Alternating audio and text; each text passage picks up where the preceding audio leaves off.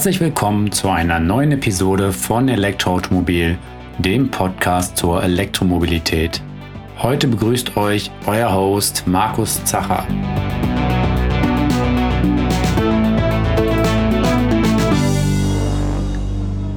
Herzlich willkommen zur ersten Episode in unserem neuen Sommerformat ERM Kompakt bei dem ich, wie angekündigt, ja ein bisschen über die E-Fahrzeuge berichten werde, die wir in letzter Zeit so getestet haben, sprich hier äh, Fahreindrücke schildern werden. Und in dieser ersten Episode, in diesem Format, da geht es um den Mercedes EQV 300, also dem elektrischen Van beziehungsweise ja, Großraumlimousine wird es teilweise auch genannt von Mercedes der auf der V-Klasse basiert. Den hatten wir jetzt im Test in der aktuellen Ausgabe 04 2021. Und ja, natürlich haben wir mit dem Van auch ähm, unser komplettes Testportfolio abgespult. Also sprich auch Ladekurve und Verbräuche und so weiter ermittelt. Aber ja, zunächst einmal kommen wir zu den Fahreindrücken, die ich bei der Fahrt mit dem EQV gesammelt habe. So, ein paar Feindrücke zum Mercedes EQV 300. Ähm, der EQV 300 hat eine 100 Kilowattstunden Batterie, davon 90 Kilowattstunden nutzbar. Einen äh, ja, Frontantrieb, also der Motor ist vorne unter der Fronthaube, wo sich auch der Rest so der HV-Technik verbirgt. Ähm, 150 kW leistet der Motor. Ähm, und ja, damit geht es ordentlich voran. Also äh, dafür, dass es ja ein Bus ist, ähm, kann man sich wirklich nicht über Leistungsmangel beschweren, gerade jetzt im Vergleich mit dem ähnlichen Opel Safira E. Von der, also der Safira E ist ja äh, vom Format her ähm, ja, dieselbe Klasse. Der hat 100 kW, da merkt man auch schon den Unterschied, dass die 150 kW einfach hier viel mehr ähm, Power bieten. Ähm, ja, der EQV ähm, ist relativ äh, konventionell innen.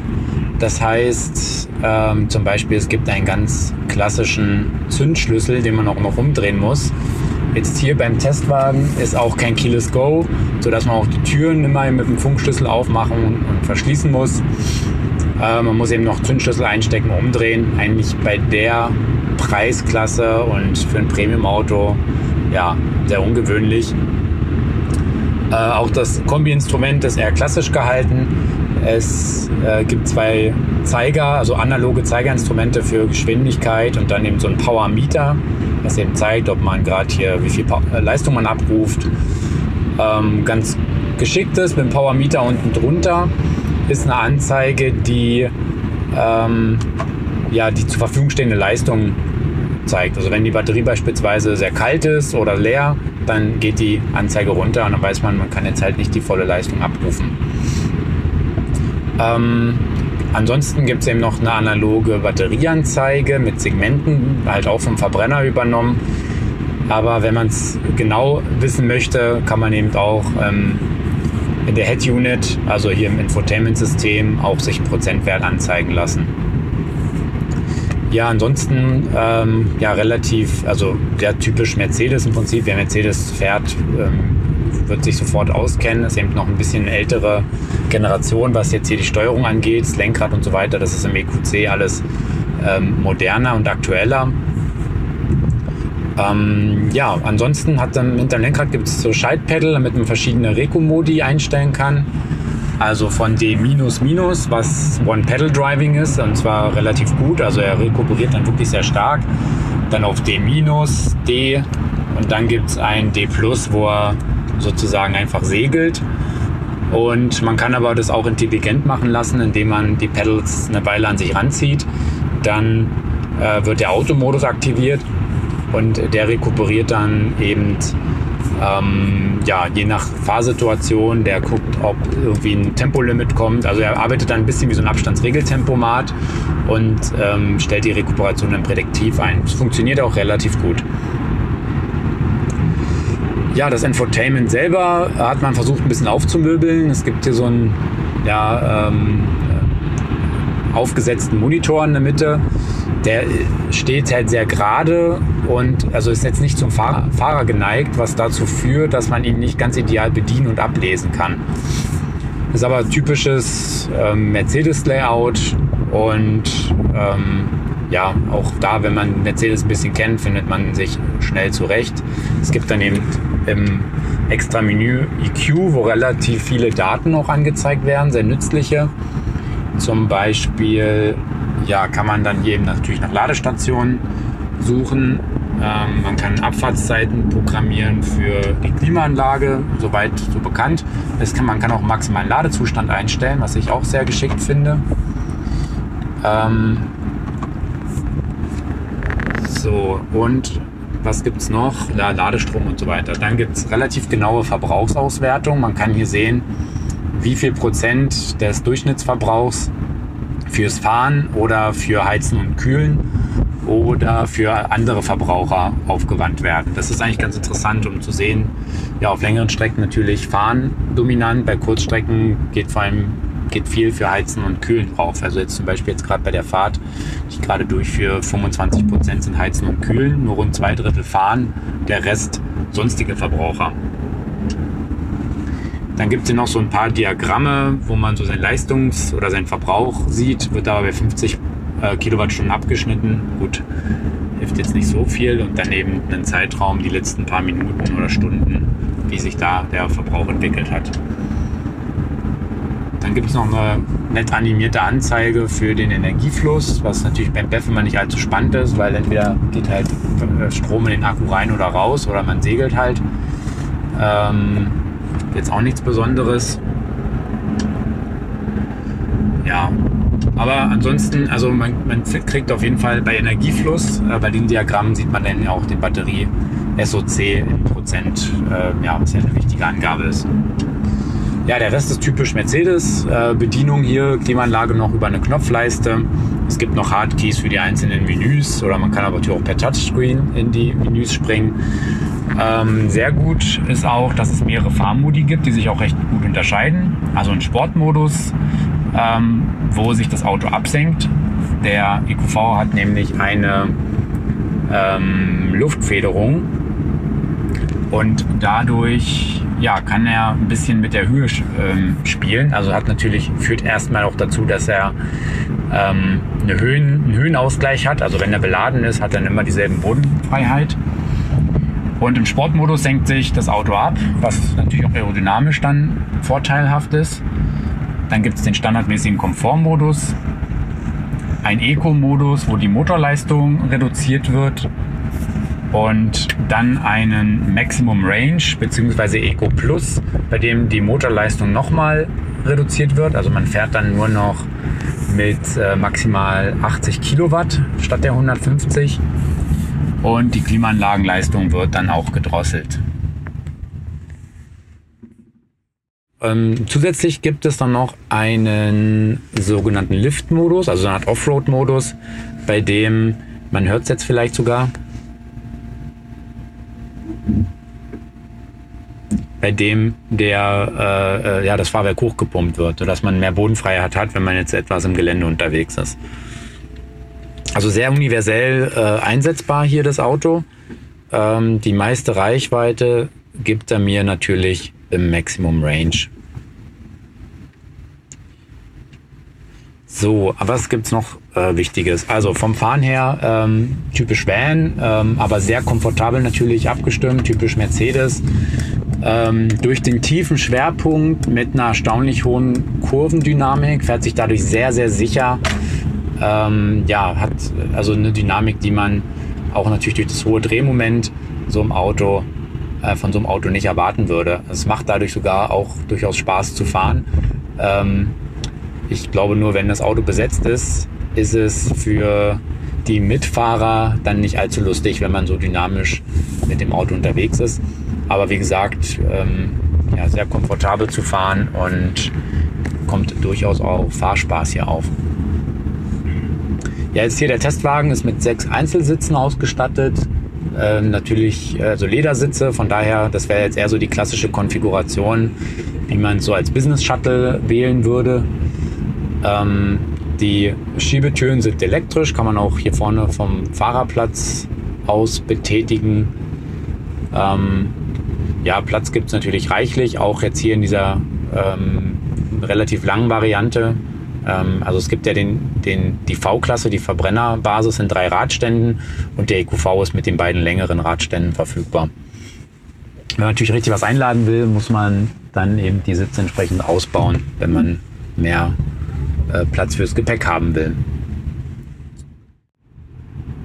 Ja, was, ähm, was hier beim EQV jetzt ein bisschen fehlt, sind äh, Assistenzsysteme. Da, zumindest hier im Testwagen ist lediglich ein Abstandsregeltempomat ähm, verbaut, ein ähm, Spurverlassenswarner, aber also er, er es halt, nennt sich zwar Spurhalteassistent, aber er lenkt jetzt nicht wirklich aktiv mit, sondern warnt eigentlich nur, wenn man die Spur verlässt.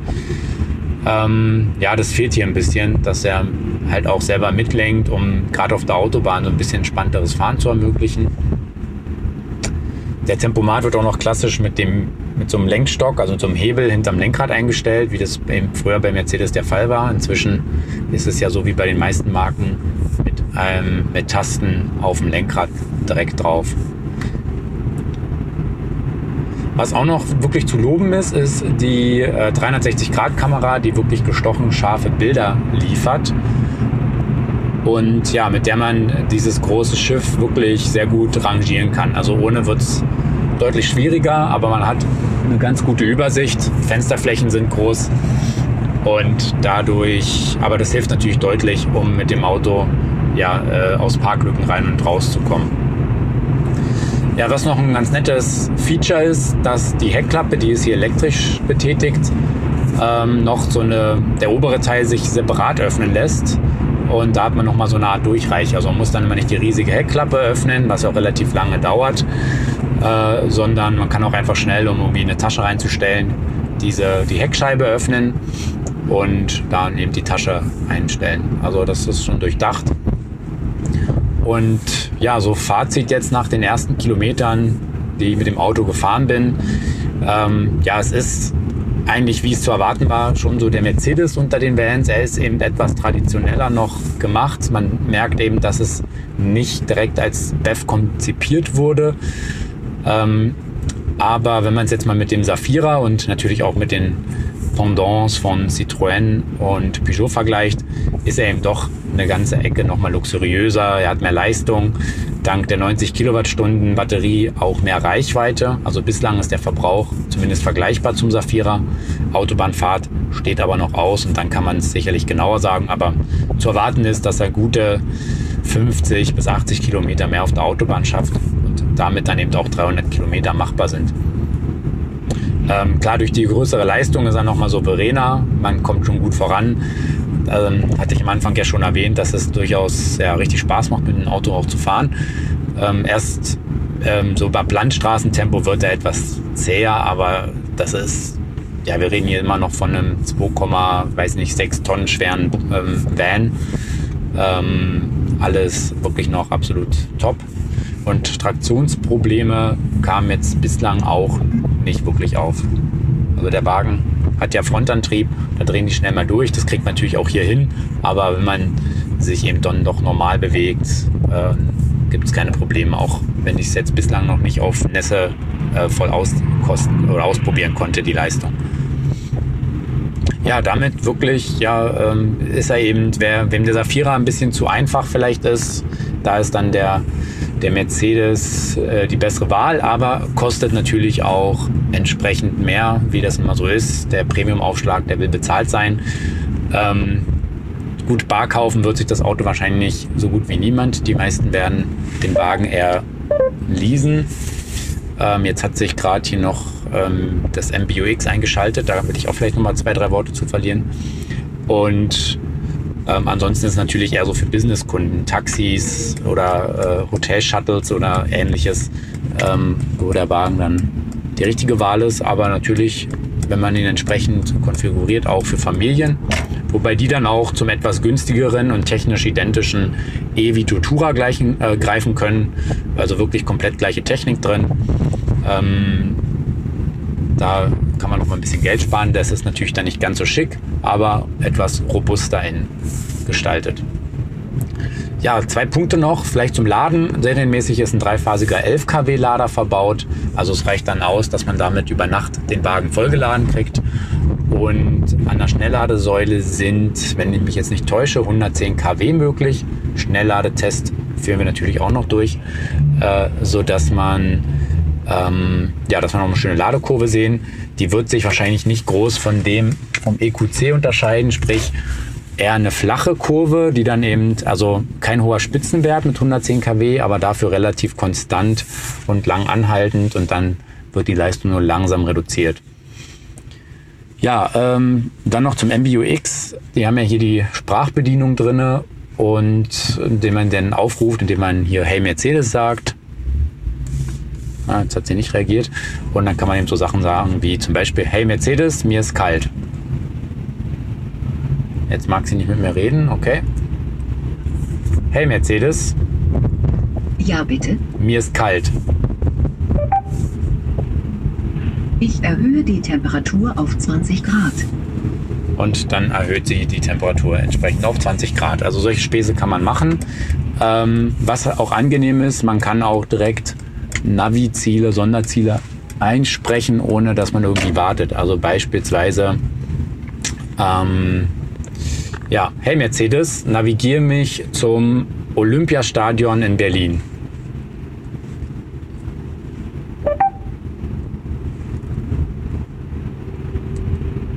Ich habe diese Ergebnisse gefunden. Wo jetzt, möchtest du hinfahren? So, jetzt gibt es eine Liste und da schlägt er zum Beispiel das Olympiastadion in Berlin vor oder die U-Bahn-Station. Äh, Zeile 1.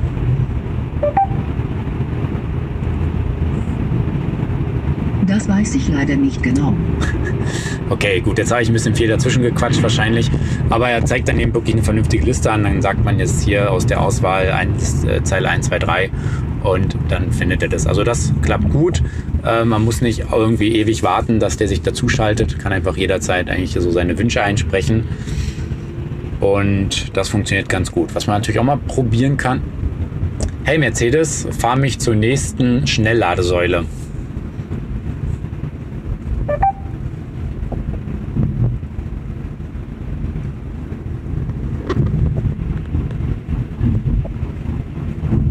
So, ich habe diese Ergebnisse gefunden. Wo möchtest du hinfahren? Zeile 1. Soll ich die Zielführung starten oder die bestehende Zielführung ändern? Zielführung starten.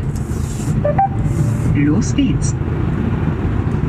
So, und dann kann man sich eben hier zu einer Schnellladesäule fahren lassen. Ich kann jetzt ehrlich gesagt noch nicht ganz genau sagen, ob es auch wirklich eine Schnellladesäule ist, die der Kollege jetzt hier rausgesucht hat. Es sieht aber so aus, als wenn es eine wäre.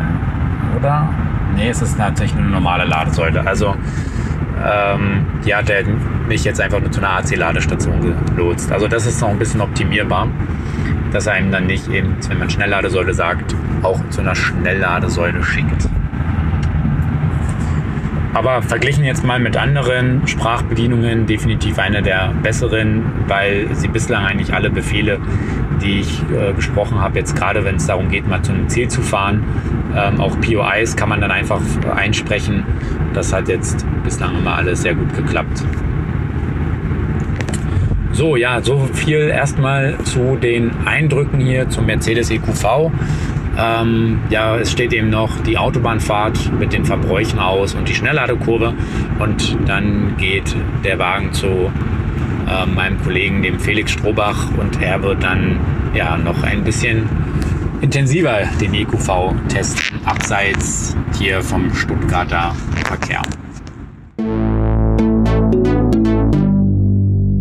Ja, so viel erstmal aus dem Cockpit vom EQV. Ein paar Infos möchte ich hier noch nachliefern.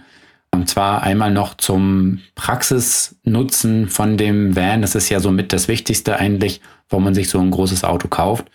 Also den EQV selber gibt es eben in einer langen Version und einer extra langen Version. Wir hatten jetzt hier die Langversion am Start, die einen Kofferraum von ja, rund 1000 Liter bis über 4,5 Kubikmeter bietet. Also 4600 Liter sind das dann wenn man hinten alle Sitze ausbaut. Der Van selber hat keinen Frank.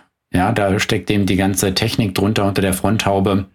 Äh, man sieht es auch ähm, dann bei der, in der Bildergalerie in den Show Notes.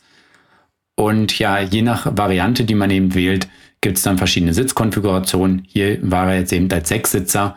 Und wenn man den Raum komplett nutzen möchte, muss man eben die Sitze ausbauen, was auch ja relativ umständlich ist. Ähm, ja, zumal die Sitze auch sehr, sehr schwer sind. Also man sollte sie auf jeden Fall zu zweit da rausheben und je nachdem, ob man dann noch eine Treppe runter muss, vielleicht den Keller.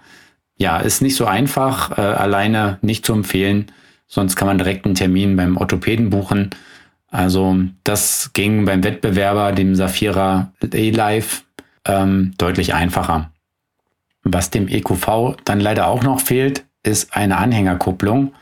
Und das ist natürlich in dem Segment ähm, ja auch ein gern gewähltes Extra, um wenigstens ja kleinen Anhänger mal zu ziehen, ähm, sei es nur ja ein bisschen Grünschnitt irgendwie zur nächsten Kompostieranlage zu bringen oder sowas in der Art. Und ja, die gibt's eben nicht. Und da ist allerdings dann der Opel auch ein bisschen besser. Der kann immerhin Anhänger bis zu einer Tonne ziehen. Beim EQV eben ja nicht, ist keine Anhängerkupplung verfügbar. Und das ist vielleicht ein Punkt, den man hoffentlich in Zukunft dann auch noch weiter optimieren wird. Ich hatte jetzt auch schon bei den ähm, Feindrücken von der Ladekurve berichtet. Die haben wir natürlich ja dann auch noch aufgenommen. Und Mercedes gibt hier 110 Kilowatt maximale Ladeleistung an. Die hat er auch ähm, erreicht. Er startet grundsätzlich eben mit, also wenn man relativ äh, leer gefahren hat, mit über 100 kW und dann steigt die Leistung eben langsam ab auf, äh, langsam auf auf rund 110 Kilowatt, hält die Leistung dann auch so bis etwas über 30 Prozent, dann ja fällt die Ladeleistung langsam ab und fängt sich dann so bei ja, 75, 80 kW wieder ein. Die hält er dann auch bis über 80 Prozent und danach wird dann langsam die Leistung gedrosselt. Also sprich, so wenn man zwischen 10 und 80 Prozent äh, lädt, was ja so der typische Ladevorgang ist, dann hat man eigentlich eine relativ hohe Ladeleistung. Im Test waren es 42 Minuten, Mercedes gibt 45 Minuten an, also eine gute Dreiviertelstunde muss man einplanen und dann kann man wieder so ein bisschen mehr als 200 Kilometer zurücklegen. Ja, wie viel man danach eben zurücklegen kann, hängt natürlich auch von der äh, Fahrgeschwindigkeit ab, weil ja, wie das so ist bei so einem großen Fahrzeug, da spürt man ganz besonders den Windwiderstand. Sprich, je schneller man fährt, desto stärker steigt eben der Verbrauch. Wir haben jetzt hier im Test ermittelt bei einer Fahrgeschwindigkeit von maximal 120 km/h einen Verbrauch von knapp unter 32 Kilowattstunden. Das ist natürlich schon enorm. Ähm, ja, da schaffen es kleinere Autos ja, mit ein bisschen mehr als der, der Hälfte auszukommen. Aber man bewegt eben auch ein großes, ja, ein großes äh, Auto mit einer hohen Stirnfläche. Und das spürt man da. Bei dieser Geschwindigkeit, also bei maximal 120 km/h, sind dann um die 280, 290 Kilometer drin. Je nachdem, wenn vielleicht die Autobahn nicht so viele Steigungen und Gefälle aufweist wie unsere Teststrecke, dann können es vielleicht auch gerade so 300 Kilometer werden. Wenn man wiederum sehr sparsam unterwegs ist mit 100 kmh, dann kann man aber über 350 Kilometer schaffen. Der Verbrauch pendelt sich dann bei 25 Kilowattstunden ungefähr ein. Aber das ist natürlich zugegebenermaßen schon eine sehr ja, bescheidene Reisegeschwindigkeit. Also äh, das Auto selber, das kann auch die 120 und auch die 150 kmh problemlos ab. Das ist darauf ausgelegt. Da, da merkt man eben, dass die Plattform ja ein Verbrenner ist, die eben auch mit deutlich höheren Geschwindigkeiten dann unterwegs sind. Aber ja, so um die 300 Kilometer kann man schon einplanen und dann muss man eben eine Dreiviertelstunde laden und anschließend kann man dann wieder so um die 200 Kilometer fahren. Also theoretisch wäre so eine Strecke von 700 Kilometern mit zweimal 45 Minuten Ladestopp äh, machbar bei einer Reisegeschwindigkeit von 110 bis 120 kmh. Daimler gibt für den EQV und WLTP-Verbrauch von grob äh, 28 Kilowattstunden an. Die haben wir im Test auch erreichen können. Also unser Testgesamtschnitt waren ja mehr oder weniger genau 28 Kilowattstunden. Ganz genau konnten wir es nicht nachvollziehen, weil wir da die, die Verbrauchswerte aus dem Kombi-Instrument nehmen konnten. Und da zeigt der EQV die Werte ohne Nachkommastelle an. Also er rundet immer auf volle Kilowattstunde Zahlen, was natürlich irgendwie ein bisschen naja, ein bisschen billig gemacht dann ist, weil die Nachkommastelle kann man schon auch angeben. So kompliziert dürfte das nicht sein. Wir sind in EQV übrigens auch auf der Autobahn mit äh, 150 km/h gefahren, also mit bis zu 150 km/h. Und nur da noch zur Vollständigkeit, ähm, da liegt der Verbrauch bei über 40 Kilowattstunden, also er steigt dann nochmal deutlich an. Und ja, der Akku bietet 90 Kilowattstunden nutzbar. Das heißt, man ist beim bisschen über 200 Kilometern, 200, 220 Kilometern, die man dann noch fahren kann, also das ist definitiv ähm, ja nicht ratsam, wenn man längere Strecken fährt. Ähm, ist, der EQV selber ist serienmäßig übrigens auch nur auf 140 km/h begrenzt und dann kann man optional eine Höchstgeschwindigkeit von 160 km/h wählen. Eigentlich braucht es die nicht, ähm, es sei denn, man muss ab und zu mal kürzere Distanzen fahren, wo man dann noch mal ein bisschen schneller fahren will, aber im Prinzip äh, sind diese hohen Geschwindigkeiten für das Auto nicht, nicht ratsam. Ja, günstig ist der Spaß natürlich auch nicht. Es ist ja typischer Mercedes als EQV dann eben auch noch ein bisschen teurer als, wie schon im Fahrbericht erwähnt, der etwas einfachere Evito. In Deutschland startet der EQV derzeit bei rund 71.000 Euro. In Österreich ist er etwa 10.000 Euro teurer. Aber da ist er natürlich noch gar nichts äh, irgendwie drinne, ähm, quasi nackig. Und dann kann man noch viele, viele Kreuze in der Aufpreisliste machen. Ähm, unser Testwagen, der hier eben auch mit Ledersitzen und äh, elektrischen Türen und allerlei anderem Schnickschnack ausgestattet war, den man vielleicht nicht zwingend benötigt, der lag bei 98.000 Euro und ja, kratzt damit schon im, an, den, an der 100.000 Euro Marke. Also noch ein, zwei Optionen mehr, dann ist die auch geknackt. Ähm, was da auch ein bisschen den Kundenkreis äh, einschränken dürfte, der sich, der sich für den EQV dann eben interessiert. Ähm, ja, aber wer eben ein groß, großes Auto sucht mit viel Platz, viel Komfort, einer halbwegs anständigen Reichweite, auch einer ordentlichen Ladekurve und natürlich voll elektrisch, der kommt fast beim EQV nicht vorbei, ähm, wenn er das entsprechende Kleingeld hat. Das war's von der ersten ERM Kompakt-Episode über den Mercedes EQV. Beim nächsten Mal werde ich über den Audi Q4 e-tron berichten, also das neue Kompakt- bzw. Mittelklasse-SUV von Audi.